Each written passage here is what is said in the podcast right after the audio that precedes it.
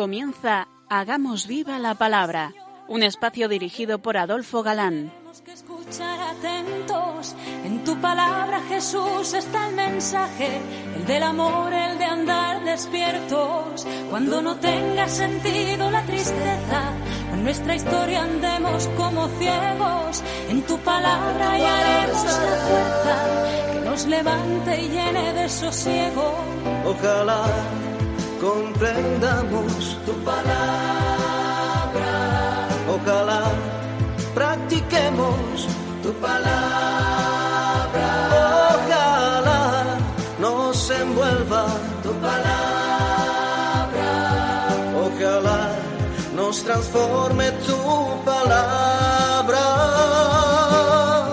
Hola amigos, un día más nos acercamos a la palabra de Dios, que como sabemos es viva y eficaz. Fieles a nuestra cita quincenal con vosotros.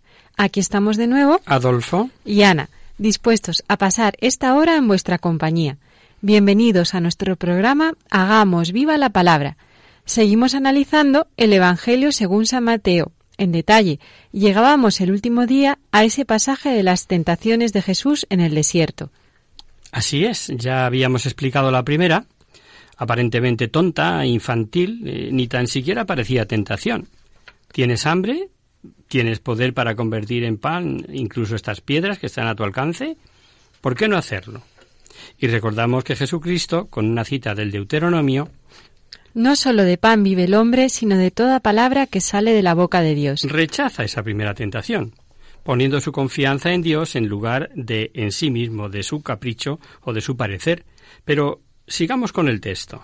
Entonces el diablo lo lleva a la ciudad santa, lo pone sobre el alero del templo y le dice Si eres hijo de Dios, tírate abajo, pues escrito está Mandará en tu favor a sus ángeles y te tomarán en sus manos, no sea que tropiece tu pie con una piedra. Jesús le respondió También está escrito No tentarás al Señor tu Dios. La segunda tentación le conduce a la ciudad santa, es decir, a Jerusalén, que por cierto solo San Mateo la nombra con ese respetuoso título de ciudad santa. Los dos están en el alero del tejado del templo y el diablo le invita a tirarse abajo, confiando en las palabras del Salmo según las cuales Dios mandaría a sus ángeles para que nada le dañe a su siervo. ¿Cuánto más valdrá esa promesa para el Hijo de Dios? En la primera tentación, Jesús ha salido airoso con brillantez. La confianza de Jesús en Dios lo ha salvado. Y con todo es fácil poner a prueba una vez más esta confianza que, que viene así y hilvanada, ¿no? Le invita a que demuestre con una acción valerosa lo que acaba de decir. Si esta confianza es tan incondicional, tan extraordinaria, entonces mi propuesta eh, no puedes considerarla como temeraria. Y Jesús también contesta al seductor que usa la escritura también con la escritura y desbarata la trampa que tan curiosamente ha urdido el diablo. No tentarás al Señor tu Dios. Si yo hiciera lo que tú esperas, dice Jesús, mi conducta no sería una prueba de mi confianza, sino todo lo contrario. Es eh, la gran tentación de la apostasía, pasar de Dios. Dios no es un monigote que se deje forzar. Sigue siendo el Señor, que gobierna el mundo y la historia con absoluta libertad. No al lugar que le manden ayudar ni que los hombres le tomen a su servicio. Su intervención siempre es una gracia que Él otorga libremente. El Mesías también está esperando ante Dios de una manera tan incondicional que Dios se lo entrega todo. Ciertamente su confianza es ilimitada, pero también es ilimitada en el sentido de que Él, como dirá el Evangelio de San Juan, Nada, nada hacer por sí mismo, sino lo que ve hacer al Padre. Dios tiene que ser Señor, por completo y en todo. Y es preciso, en nuestra vida, tener la jerarquía de valores muy clara, porque si no, lo más fácil es picar, es caer en la trampa. Jesús ha rechazado las dos primeras tentaciones con palabras de la Sagrada Escritura y mostrando una confianza ilimitada en Dios Padre. Pero seguimos leyendo. De nuevo lo lleva el diablo a un monte elevadísimo, le muestra todos los reinos de la tierra y su esplendor y le dice Todo esto te daré, si postrándote me adoras. Entonces le responde Jesús Retírate, Satán, porque escrito está, al Señor tu Dios adorarás y a Él solo darás culto. Entonces lo deja el diablo y unos ángeles se acercaron para servirle. El diablo se atreve a una tercera tentativa. Conduce a Jesús a un monte muy alto, le muestra los reinos de la tierra, su esplendor, le ofrece la posesión de todos ellos al precio del homenaje de su adoración, adorarle a Él. Aquí, mm, por primera vez, el espíritu maligno, eh, Satán, eh, se descubre, se quita la careta, habla directamente. Ahora aparece clarísimo lo que antes eh, solo se veía de una manera insinuada, ¿no? Se trata del poder o de la impotencia, del reino o de la esclavitud, del ser o no ser. No tratemos de cavilar, averiguando cómo el diablo puede haber concebido esta ilusión, ni cómo podemos imaginarnos esta escena con sus pormenores. Lo que interesa es el sentido de los sucesos. Satán se siente señor del mundo, príncipe de este mundo, como le llamará San Juan en su Evangelio. Incluso cree que está en condiciones de transferir este dominio, pero también elevado el precio de la oferta. Solamente puede ser señor del mundo el que se doblega ante Satán y le reconoce como Señor. Jolín, qué, qué, qué condición, qué contradicción tan grotesca, ¿verdad? Eso sería un dominio aparente, que en realidad es una esclavitud. Y Satán, a pesar de todo, seguía o sugiere que ser el, el Señor del mundo, ¿no? Y en esta última tentación, Jesús también contesta con una frase de la Escritura, pero antes le da una orden. Retírate, Satán.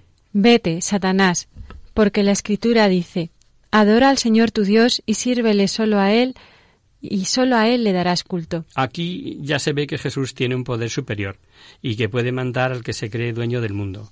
Basta una orden sencilla y clara para vencerle. Jesús aparentemente esto lo hace en nombre propio, con plenitud del propio poder. Pero fijaros que dice que sin hacer pausa dice al Señor tu Dios adorarás y a Él solo darás culto.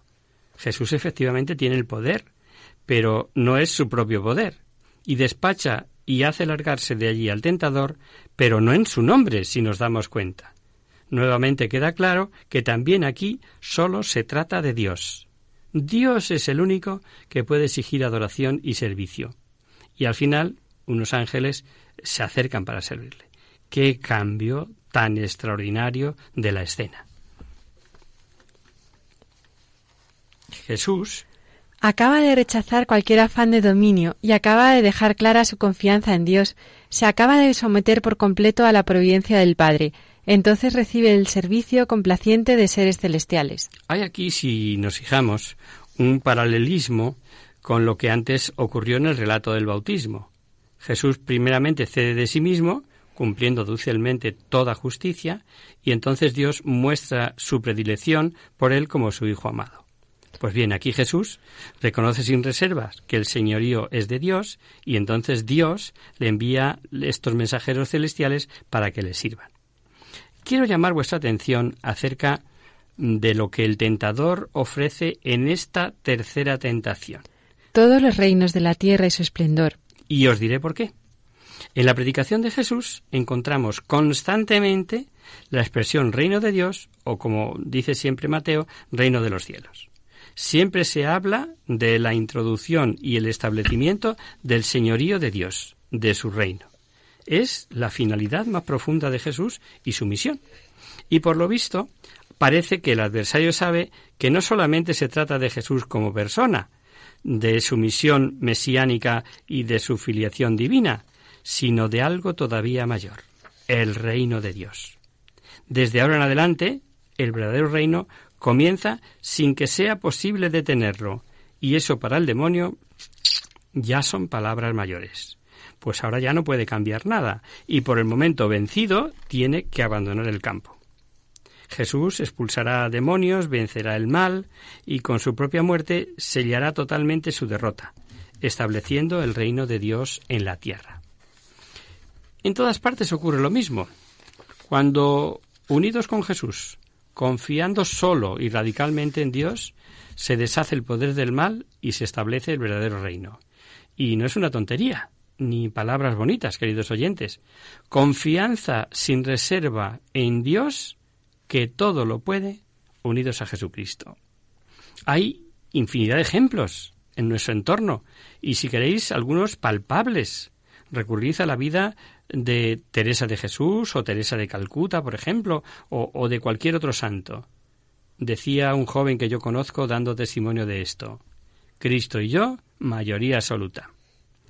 Como es habitual en Mateo, que estructura su doctrina por bloques, como decíamos, y no mm, pretende una narración cronológica, después de narrar las tentaciones da el salto mm, a un nuevo bloque doctrinal y nos dice ahora que Juan el Bautista es detenido y encarcelado. Más adelante nos contará los sucesos que dieron lugar al encarcelamiento, pero eso será ya en el capítulo 14. Cuando Jesús oyó que Juan había sido encarcelado, se retiró a Galilea, y dejando Nazaret se fue a vivir a Cafarnaún, la ciudad marítima, en los confines de Zabalón y Neftalí. El arresto de Juan parece haber sido para Jesús la señal para empezar su actividad apostólica, su vida pública. Aparece por, decirlo de alguna manera, el punto de inflexión entre el Antiguo y el Nuevo Testamento. Primeramente el precursor hace la obra de preparar el camino al Señor. Ahora viene la obra de Jesús. Pero la sucesión temporal de ambos, de Juan y Jesús, no es solamente en el sentido cronológico, pues Juan es precursor, además, en su labor profética, y que Cristo continuará. El texto griego que el Evangelio de San Mateo emplea para decir que fue encarcelado es paredoque, que se traduce generalmente por que había sido encarcelado. Sin embargo, el significado de paredoque es difícil de clarificar. El verbo griego paradidomi significa entregar. Por tanto, se podría haber traducido mm, por había sido entregado. Bueno, es una matización, ¿no? Y es la misma palabra que, por eso quería llamar vuestra atención, que se usará para decir que Jesús es entregado a los sumos sacerdotes y a la muerte. Se emplea el mismo verbo es una expresión que en sí misma significa o marca la inocencia del arrestado, pero también la respuesta a la voluntad de Dios, a la que él se abandona. El destino de los profetas también se cumplirá en Jesús. Para él, Juan es el precursor en su predicación y en su muerte, y Jesús marcha a Galilea. En apariencia, para evitar correr la misma suerte, pero sobre todo porque allí es el lugar del comienzo de su actividad. Acordaos que decíamos aquello de que Jesús residirá en Galilea y en particular en Nazaret, y que sería por eso llamado Nazareo, ¿verdad? Solo San Mateo dice tan explícitamente, así de claro, que Jesús se fue a vivir a Cafarnaún. Según San Marcos y San Lucas, Jesús mm, podríamos deducir que habría permanecido durante algún tiempo en Cafarnaún y en los alrededores de esta ciudad. San Mateo va más allá y designa a Cafarnaún como residencia de Jesús.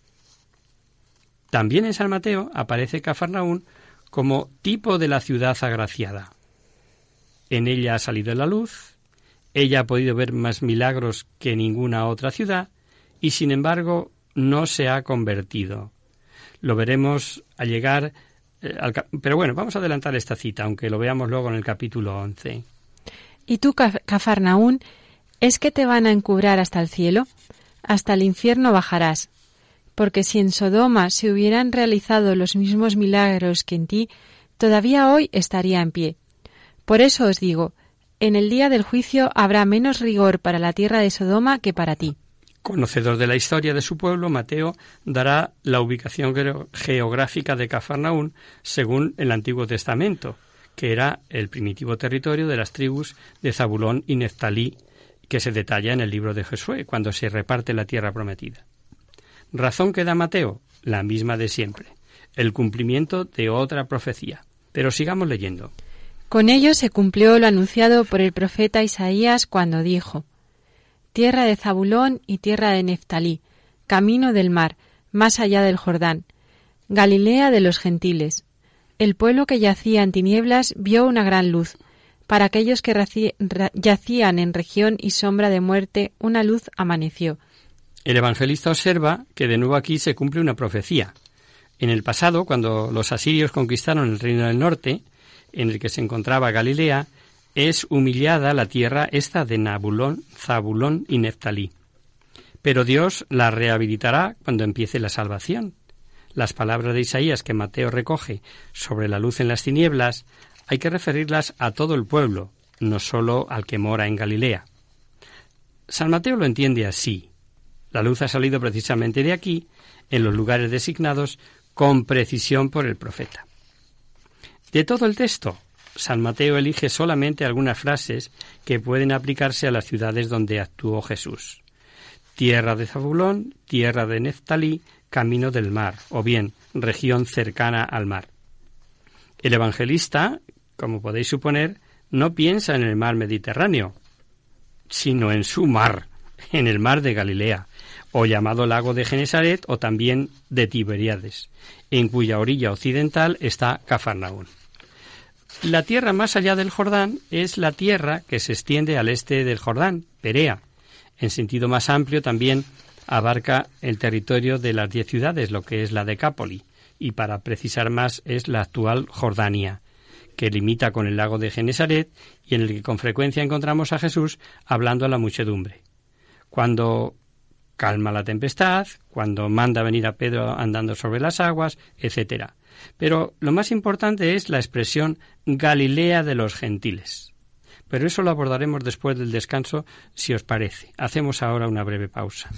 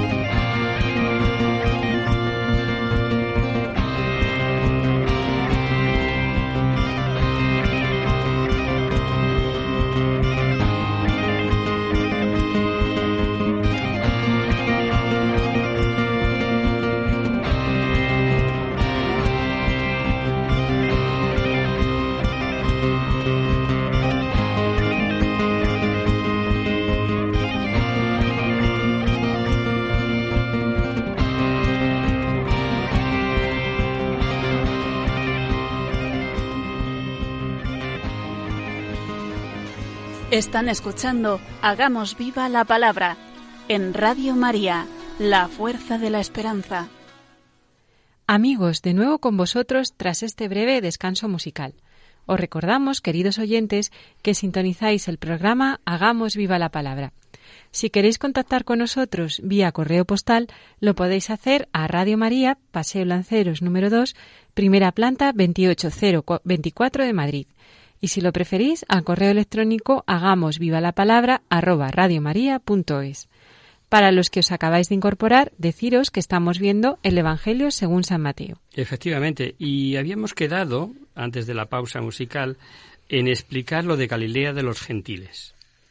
Con esta expresión se caracteriza toda la región mencionada en las palabras del profeta.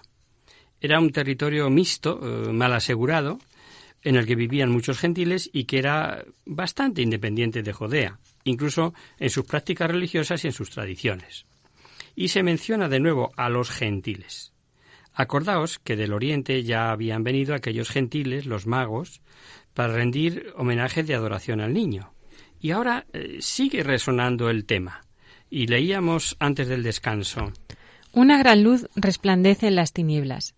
El pueblo del Mesías no conoce el camino y está sentado en las tinieblas. Es la constatación de un hecho. Su pueblo, el pueblo escogido, como destinatario de sus promesas, no está iluminado por el sol de la vida, sino que está sumido en la sombra de la muerte. ¿Cuál es esta luz que ahora resplandece? La aparición de Jesús en general, su doctrina, sus milagros, todo junto. Jesús es la luz, dice de sus propios labios el Evangelio de San Juan. Yo soy la luz del mundo, el que me sigue no anda en tinieblas. Y trae la luz enseña toda la verdad y da la vista a los ciegos. Sobre todo, su palabra da testimonio de la luz, que brilla como si fuera un sol. Jesús, después de la prisión de Juan el Bautista, nos dice el Evangelio de Mateo, que estamos analizando, que se había instalado allí, en Galilea, concretamente en Cafarnaún, cerca del lago de Genesaret, en la orilla oriental, y desde allí. Desde entonces comenzó Jesús a predicar diciendo Convertíos, porque el reino de los cielos está cerca. En la vida del Señor todo tiene su tiempo, su momento, su lugar, el establecido por Dios. Lo primero es la predicación, la palabra. Jesús viene como la palabra del Padre por antonomasia. Su primer don es su palabra. Y semejante a lo que hacía el Bautista, y precisamente se emplea el verbo predicar. Y nos conviene em, calar, profundizar un poco en este verbo, pues no solo es una nueva doctrina, sino que es una declaración, un pregón de heraldo, un mensaje que, que sacude, que despierta. Es un mensaje que se anuncia de parte de Dios y que ha de ser transmitido y sin falta, y tiene su momento, su hora establecida. Todo esto resuena en la palabra predicar. Y hay que escuchar esta predicación no como una instrucción ni tampoco solamente como una revelación de la verdad, sino que hay que dejarse hablar y sacudir integralmente con todos los sentidos y las fuerzas del corazón. Hay que estar dispuesto a renovar la propia vida. Hay que intentar hacer vida esa palabra. El contenido del pregón es como hemos, hemos oído. Convertíos, porque el reino de los cielos está cerca. Hemos visto que el Bautista ya había usado estas mismas palabras, pero lo suyo solamente era un anticipo una síntesis y una interpretación del contenido de lo que será la predicación de Jesús y su actividad. Los cristianos debemos saber que Juan ya pertenece al tiempo en que se anuncia y se realiza el reino de Dios. Pero ahora viene lo que es propio del reino de Dios, por así decir, la advertencia eficaz eh, dicha con autoridad. La primera advertencia es como la sombra. La presente advertencia es como el mismo objeto. En Juan el acento recaía en la palabra convertíos, como correspondía a su función de precursor y de predicar del juicio, predicador del juicio. Ahora se recalca la segunda parte. El reino de Dios está cerca. Sobre todo es una frase de alegría, de felicidad rebosante. La voluntad de Dios de otorgar la salvación, el afán del pueblo israelita, la esperanza del mundo, todo eso ahora está cerca. Dios establecerá su reino, su señorío real. Y para el mundo eso significa bendición y vida, satisfacción y dicha. La expresión está cerca incluye dos matices. Primero, la venida del reino, que no se predice en general para cualquier tiempo futuro, sino que se trata del momento presente. Y segundo, el reino de Dios viene y no puede ser ya detenido. Pero ello no quiere decir el reino de Dios está ahora aquí. Todavía no llega con pleno desarrollo ni con toda su gloria. Es el famoso sí, pero todavía no. Y ese es el valor del segundo elemento que está contenido en las palabras, está cerca. Está, por así decir, a la puerta. Su cercanía es amenazadora y agradabilísima al mismo tiempo. Pero aún es una cercanía. No forzará al hombre ni a los pueblos. Dios llega, pero ha de ser esperado y aceptado, con libertad y solicitud por el hombre, por parte de los hombres. Hay que cambiar de vida y entonces llegará al reino. Entonces lo que era futuro se convierte en presente y el acercamiento en llegada. No hay llegada de Dios sin transformación de vida. No hay reino de Dios sin desterrar el hombre viejo que diría San Pablo, ese que llevamos puesto cada uno de nosotros, cada hombre. Seguimos con nuestro texto y encontramos los primeros pasos de Jesús. Vemos cómo comienza a rodearse de un grupo de discípulos. Mientras iba caminando junto al mar de Galilea, vio a dos hermanos, a Simón llamado Pedro y a su hermano Andrés, que estaban echando al mar una red, pues eran pescadores. Él les dice, Seguidme, y os haré pescadores de hombres. Ellos inmediatamente dejaron las redes y lo siguieron. El primer, hecho que, el primer hecho que se nos da a conocer aquí en San Mateo de la vida pública de Jesús eh, es algo muy sencillo, no es nada milagroso, ¿no? Y cuenta cómo Jesús va caminando por la ribera del lago de Genesaret, ve a dos pecadores, pescadores, perdón, que realizan su trabajo, mm, quizá con unas pequeñas redes circular de mano, evidentemente cerca de la orilla en aguas poco profundas, es como se pescaba, eh, son dos hermanos y se presenta a los dos como si ya fueran conocidos. Y de hecho lo eran. Por otros evangelistas veremos cómo Andrés precisamente llevó a su hermano, a Pedro. Son Simón, que lleva el sobrenombre de Pedro, es decir, piedra, roca, que es también el nombre de su cargo, el que define su misión. Aquí en San Mateo se habla principalmente de Simón Pedro, como le llamó la primitiva iglesia, pero por San Marcos conocemos cómo el mismo Jesús le cambió el nombre cuando menciona la relación de los apóstoles, dice A Simón a quien puso el nombre Pedro. Ya veremos más adelante el porqué de este cambio y lo de Andrés, su hermano, que os mencionaba.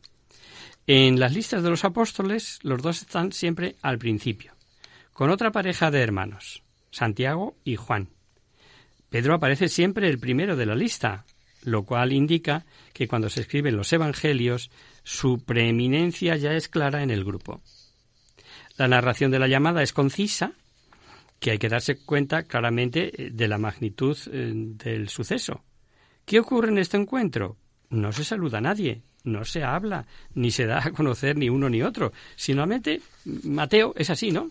Va al grano y hace la mención solamente del llamamiento. Jesús llama a dos pescadores que están en el mar con una palabra que suena como una orden. Seguidme. Es una llamada que hay que imaginarse que pudo hacer en voz alta y que pudo oírse por encima del murmullo del agua. Y es una llamada de la que se nos da la razón. Os haré pescadores de hombres. O sea, deben seguir siendo lo que son, pescadores. La profesión que han ejercido a lo largo de su vida la van a poder seguir ejerciendo. Pero ya no con el fin de sacar peces del agua para venderlos y obtener el alimento de sus familias.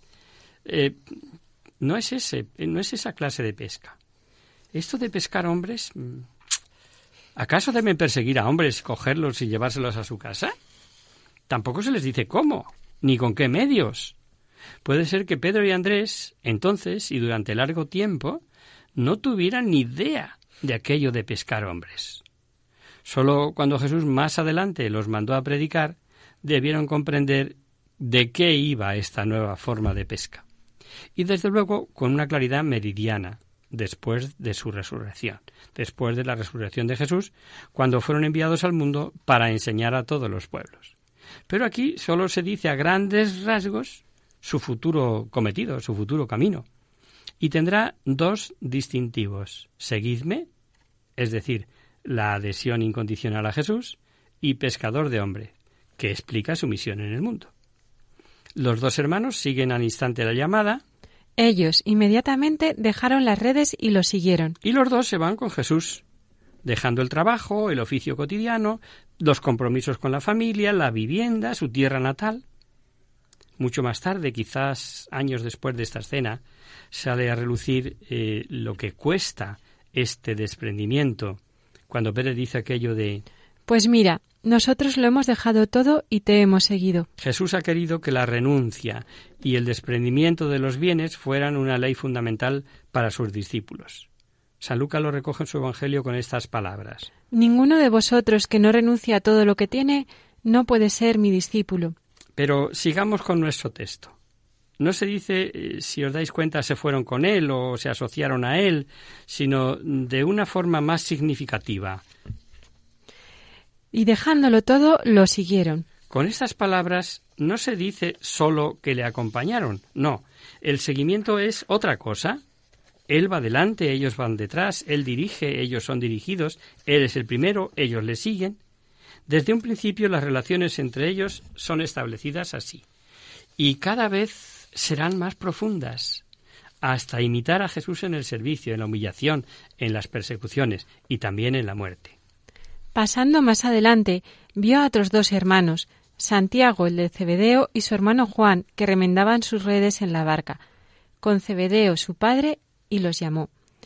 Ellos inmediatamente dejaron la barca y a su padre y lo siguieron. Se repite el llamamiento con estos dos hermanos, Santiago, el de Cebedeo, y su hermano Juan. De ellos se dice que estaban ocupados con su padre en la barca, limpiando y remendando las redes. El evangelista aquí es aún más breve, dice, y lo llamó. Eh, con el verbo llamar se indica exactamente lo mismo que ha dicho a Simón y Andrés. Y estos hermanos de igual manera responden como ellos. Abandonan al instante su trabajo, la barca, su padre y se van tras de él. Nos quedamos con las ganas de saber qué habrá pensado el padre, Cebedeo, con este, este momento, ¿no? Y, y cómo se explicaría él tanto la llamada de la que fueron objeto sus hijos como su inmediata partida. Pero Mateo es súper escueto, no nos cansamos de repetirlo, y va a lo que va. Por Juan sabemos que tanto Andrés como Juan, discípulos del Bautista, pasaron una tarde con Jesús y fueron quienes dieron a conocer a sus respectivos hermanos. Así empieza el reino de Dios, desde luego con una sencillez y pequeñez que asombra. Cuando lleguemos a las parábolas veremos que se comparará a un grano de mostaza. Es una semilla, no sé si la habéis visto, que no es más grande que una cabeza de alfiler. Pues bien, son hombres sencillos, muy sencillos, tanto en su precedencia como en su aparente valía. No pertenecen a la capa social de los intelectuales o influyentes del país y encima son muy pocos. Pues con ellos empieza Jesús. Ellos serán el fundamento sobre el que va a levantarse la construcción. ¡Qué audacia! Pero Jesús sabe que lo anunciado no puede fracasar. La decisión de Dios, su propia misión, es inapelable. ¿Podemos deducir de esta llamada falta de libertad? ¿No quita Jesús a estos hombres cualquier posibilidad de ponderar y de reflexionar con prudencia, decidirse libremente y proceder sin, influencia ajena? En absoluto. Como vemos en el propio Evangelio, también ellos hubieran podido tomar otra decisión y rechazar el llamamiento, como lo hizo el joven rico, por ejemplo, ¿no? O hubiesen podido hacer objeciones cautelosas, como otros que fueron llamados. He comprado una yunta y quiero probarla. Me acabo de casar, etcétera. Etcétera, ¿no? Pero ellos actúan instantánea, resueltamente. Eso solo es posible si han vivido en una actitud de respuesta al llamamiento de Dios y su divina voluntad. En el curso del Evangelio descubrimos cómo progresa este seguimiento. La disposición incondicional se va a ejercitar diariamente en ese grupo de llamados. Dios ha puesto para todos el mismo objetivo, su reino. Pero los caminos son distintos. Recordemos lo que dice la carta a los Corintios. Y Dios puso en la Iglesia primeramente apóstoles, en segundo lugar profetas, en tercer lugar maestros. ¿Acaso son todos apóstoles, todos profetas, todos maestros. El pasaje es muy rico, precioso, ¿no? Pero lo traemos aquí solo a título de recordatorio, ¿no? Cada uno tiene que conocer y seguir su camino, el camino al cual ha sido llamado. Hay que estar dispuesto, preparado, como un corredor que en tensión espera la señal de salida, teniendo ante los ojos la pista y dirigiendo la mirada, la mirada a, a la final, a la cinta, a la meta. Aquí nos quedamos por hoy, queridos amigos.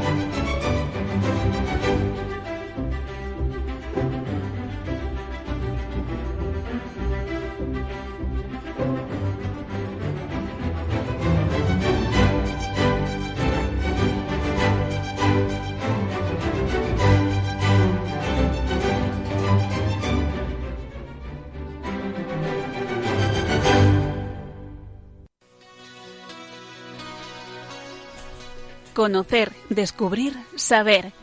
En Hagamos Viva la Palabra. Pasamos ahora, queridos oyentes, a responder a vuestras preguntas y damos comienzo a nuestro espacio Conocer, Descubrir, Saber. Y hoy hemos recibido un correo del otro lado del charco, nada menos que de Uruguay, y nos escribe Rosa, un oyente que nos dice lo siguiente. Soy Rosa y les escucho desde Uruguay. En primer lugar, quería felicitarles por su programa y agradecerles todo el bien que hacen a través de Radio María. Yo trabajo como voluntaria en un centro de acogida para discapacitados fundado por el padre Don Orione. Tal vez lo conozcan. Permítame que les hable brevemente de esta gran obra. Se trata de un pequeño hogar con capacidad para 20 discapacitados, que realizan diversas actividades de granja, manualidades y musicoterapia, entre otras. Además, cuenta con una escuela, un convento y un santuario en honor a la Virgen de las Flores. En este santuario estuvo viviendo el padre Don Orione y hoy día es un sitio importante de peregrinación acá en Uruguay. Una linda frase de Don Orione preside el templo. Quiero consagrar a la Virgen de las Flores todo lo que lloré para honrarla, para confortar a los pobres y llevar a Cristo al buen pueblo uruguayo. Según me han dicho las hermanas que atienden el centro, la advocación de la Virgen de las Flores viene de Italia, de la tierra natal del padre, padre Cotolengo, que fue el modelo de inspiración para que el padre Honorione fundara este complejo asistencial. Me gustaría saber de la vida de este padre italiano y de la historia del santuario de la Virgen de las Flores en Italia, Saludos y bendiciones, Rosa. Eh, muchas gracias por tu email y por tu aportación. Nos alegra saber que nuestras voces se escuchan también en Latinoamérica. Ya en otras ocasiones nos han llegado consultas desde allí. Y, es precioso eh, que Radio María traspase las fronteras para llevar el mensaje del Señor y el amor de nuestra Madre cada vez a más gente, ¿no? En cualquier punto del mundo. Eh, vamos a tratar de responder a tu consulta. Y empezaremos por hablar del santuario de la Virgen de las Flores. Como curiosidad diremos que la Virgen de las Flores también se venera en Buenos Aires, Argentina, y en España, en la zona de Andalucía, concretamente en Álora y en Cinasola. Pero vamos a viajar hasta Italia, a la ciudad de Bra, para conocer la historia del primer santuario a la Virgen de las Flores. Su origen está relacionado con la aparición de la Virgen y con un precioso milagro. La ciudad de Bra pertenece a la provincia de Cuneo y a la diócesis de Turín, en el Piamonte italiano. Allí la Virgen se apareció hace siete siglos. La tarde del 29 de diciembre, de 1336, una joven embarazada llamada Egidia Matis iba caminando por las calles de la periferia de la ciudad de Bra, cuando dos soldados que estaban escondidos le salieron al paso. La mujer, al verse en peligro, corrió asustada hacia una columna votiva dedicada a la Virgen que había allí cerca.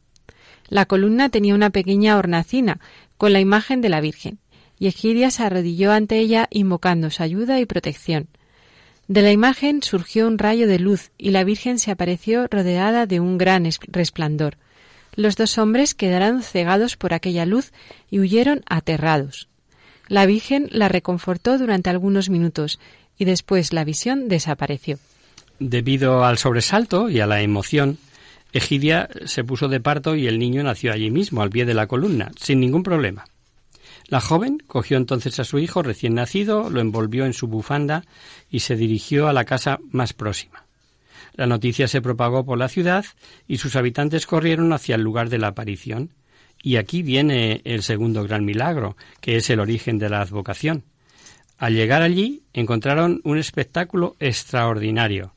Los arbustos que rodeaban la columna estaban cubiertos de flores blancas, a pesar de ser un clima riguroso y de finales de diciembre, que no era época de floración. Y este milagro se repite desde entonces cada invierno, de unas ramas secas brotan flores sin hojas, sin frutos, y la duración de esta floración varía cada año, llegando a veces a permanecer hasta la normal floración en marzo. Este lugar se ha convertido en destino de peregrinaciones. La Virgen allí ha obrado muchos milagros y Dios ha derramado sus bendiciones por la intercesión de María. En 1626 se erigió el santuario de la Virgen de las Flores, que cada 8 de septiembre, coincidiendo con la festividad del dulce nombre de María, celebra una de sus fiestas patronales. La otra es el 29 de diciembre, aniversario de la aparición. En 1933 se construyó otro santuario para albergar al mayor número de peregrinos que acuden allí, dedicando el anterior del siglo XVII a una casa de oración. En la fachada del santuario hay un rótulo que dice Para el que crea todo milagro le sobra, para el que no crea ningún milagro es suficiente. Qué gran verdad. Y es que estas floraciones fuera de estación, que se repiten desde hace casi 700 años, pues son un auténtico enigma para los científicos. El arbusto, todavía vigoroso, es un Prunus spinosa, conocido vulgarmente como endrino o espineta o espina negra. Pertenece a la familia de las rosas y florece habitualmente a partir de marzo, si la estación es buena, o en abril, si el frío se ha prolongado más, ¿no? Los científicos eh, piamonteses, entre ellos los del Ortobotánico de la Facultad de Agricultura de Turín, han realizado varios estudios comprobando que esos zarzales prodigiosos son idénticos a los que crecen libremente en el campo. Además, afirman que no existen corrientes subterráneas electromagnéticas o hidráulicas que puedan explicar la extraordinaria floración invernal que no se produce en ninguna otra parte. Tampoco es que haya en la zona un microclima favorable, sino más bien todo lo contrario. Los arbustos están expuestos al norte y apenas reciben luz de sol en el invierno. Por todas estas razones concluyen que la floración invernal supera las leyes de la naturaleza. Como sucede a menudo en estos casos, se han dado algunas curiosas excepciones que no pueden ser vistas como meras casualidades para los que tenemos fe. En estos casi siete siglos solo ha habido tres ocasiones en las que el arbusto no ha florecido en diciembre.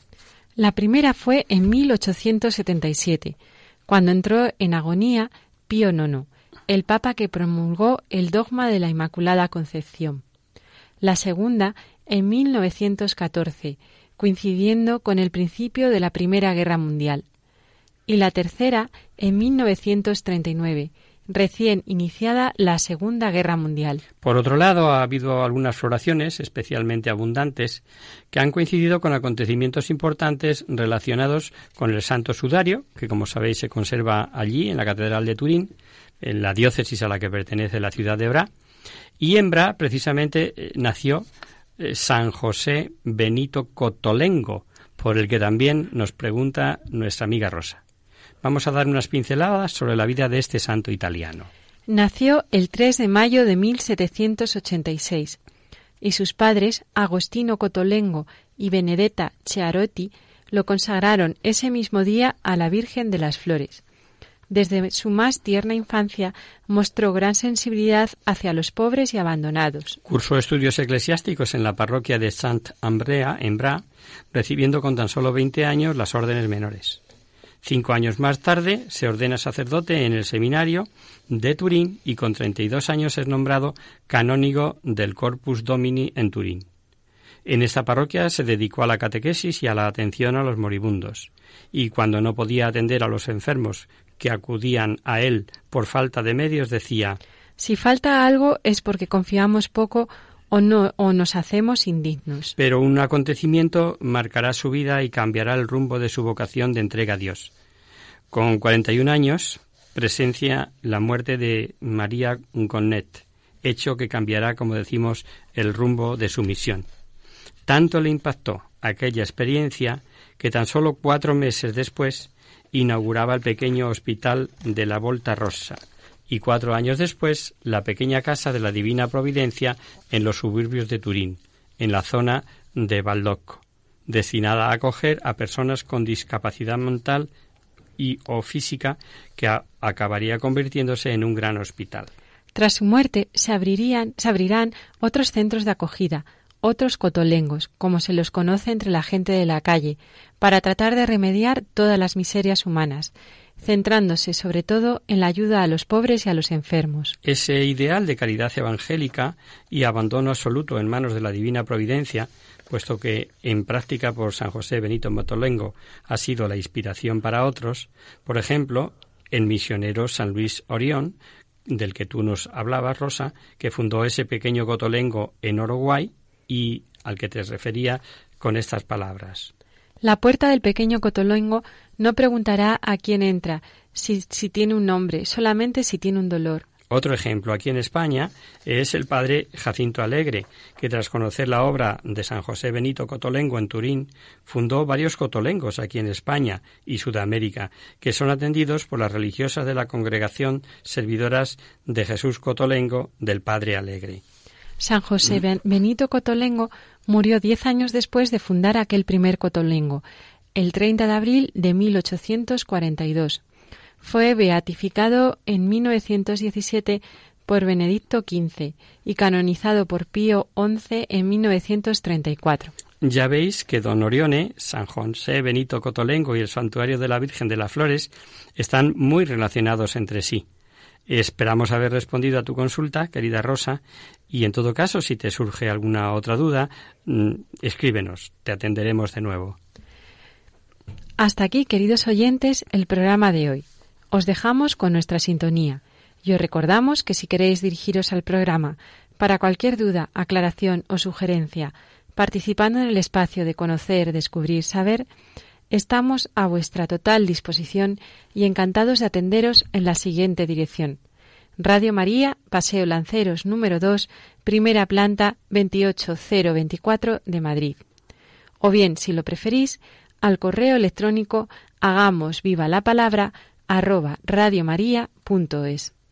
El próximo miércoles, como sabéis, está el programa del Padre Rubén Inocencio, que alterna con nosotros, quien guarda tu palabra por tanto, nosotros nos encontraremos de nuevo dentro de 15 días, si Dios quiere. Con un programa en el que seguiremos viendo las andanzas de Jesús ya en su predicación apostólica y su pequeño colegio apostólico, sus primeros apóstoles y seguidores. Hasta el próximo día, amigos. Hasta dentro de 15 días.